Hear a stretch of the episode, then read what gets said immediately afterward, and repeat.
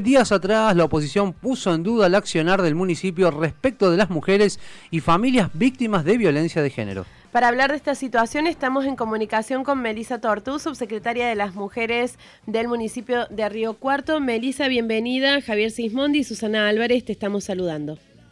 ¿Qué tal? ¿Qué tal? Buen día a todas y todos.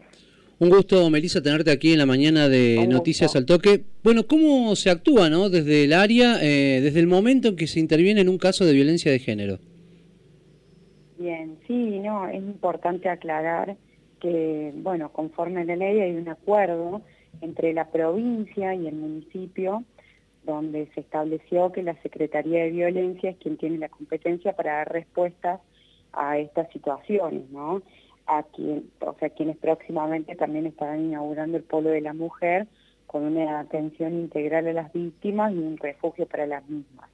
De todas maneras, es importante aclarar que desde el año, desde abril, desde 2020, eh, el TINCU, eh, el refugio que estaban diciendo, bueno, que cerraba sus puertas y que la oposición decía eh, que se enviaban allí las víctimas de violencia por motivo de género, está bajo la órbita de desarrollo social y nosotros no estamos articulando con el PINCU hace bastante.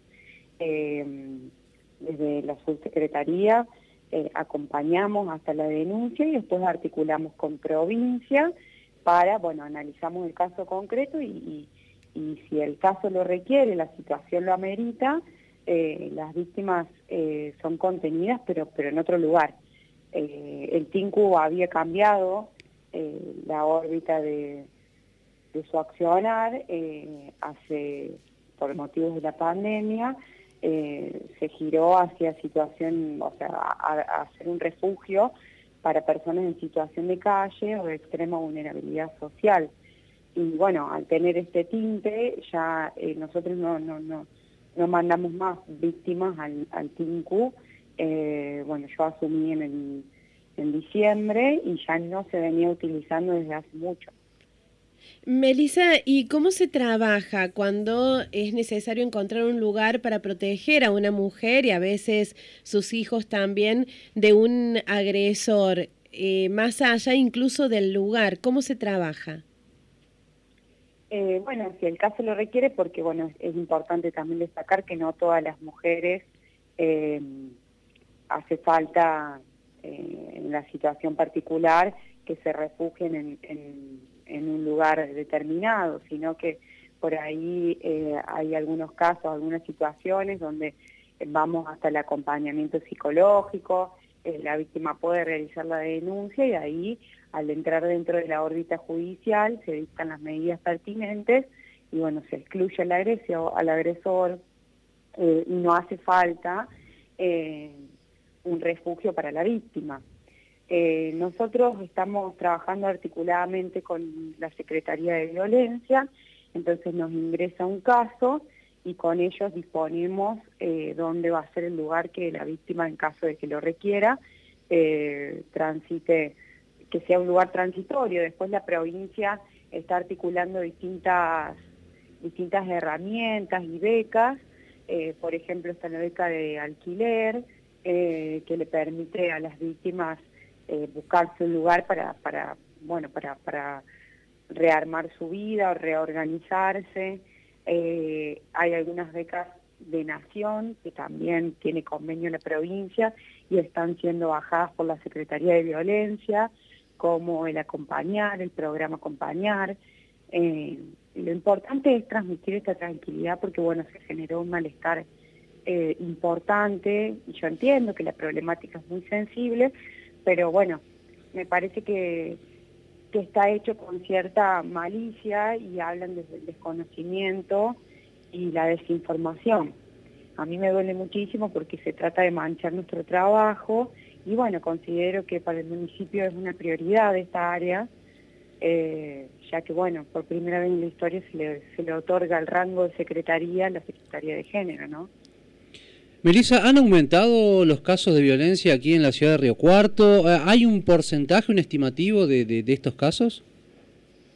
Eh, bueno, primero aclarar que no ingresan los que la única, que no es la única la secretaría el lugar donde ingresan los casos por violencia.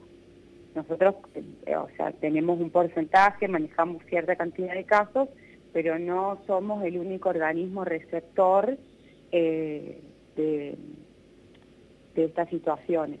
Para tener un número concreto y a nivel ciudad, habría que hablar con el juzgado de violencia, que es a través de los que todas las, las, las situaciones que llegan a la denuncia están registradas.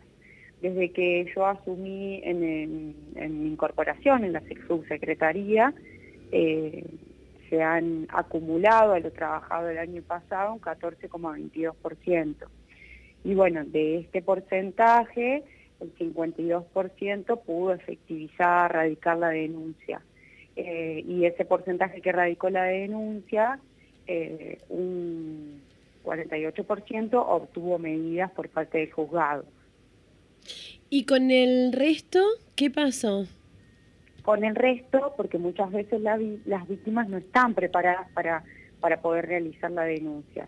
Con el resto se hace un acompañamiento, un seguimiento, eh, contención psicológica, también se les asesora cuáles son sus derechos, eh, y bueno, se, les hace un seguimiento hasta que estén preparadas o no. Nosotras siempre, desde la subsecretaría, aconsejamos que realicen la denuncia porque es la forma que tiene el juez para conocer del caso.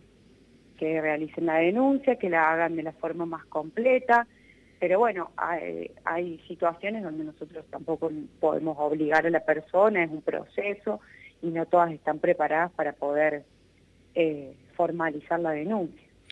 ¿Cuál es el obstáculo ¿no? que más se presenta a la hora de, querer ayudar a mujeres que están en situación de violencia? Y venimos de una sociedad muy patriarcal de muchos años, de, naturalizar conductas machistas y, y violentas. Es importante destacar que la violencia no es solamente física, muchas veces.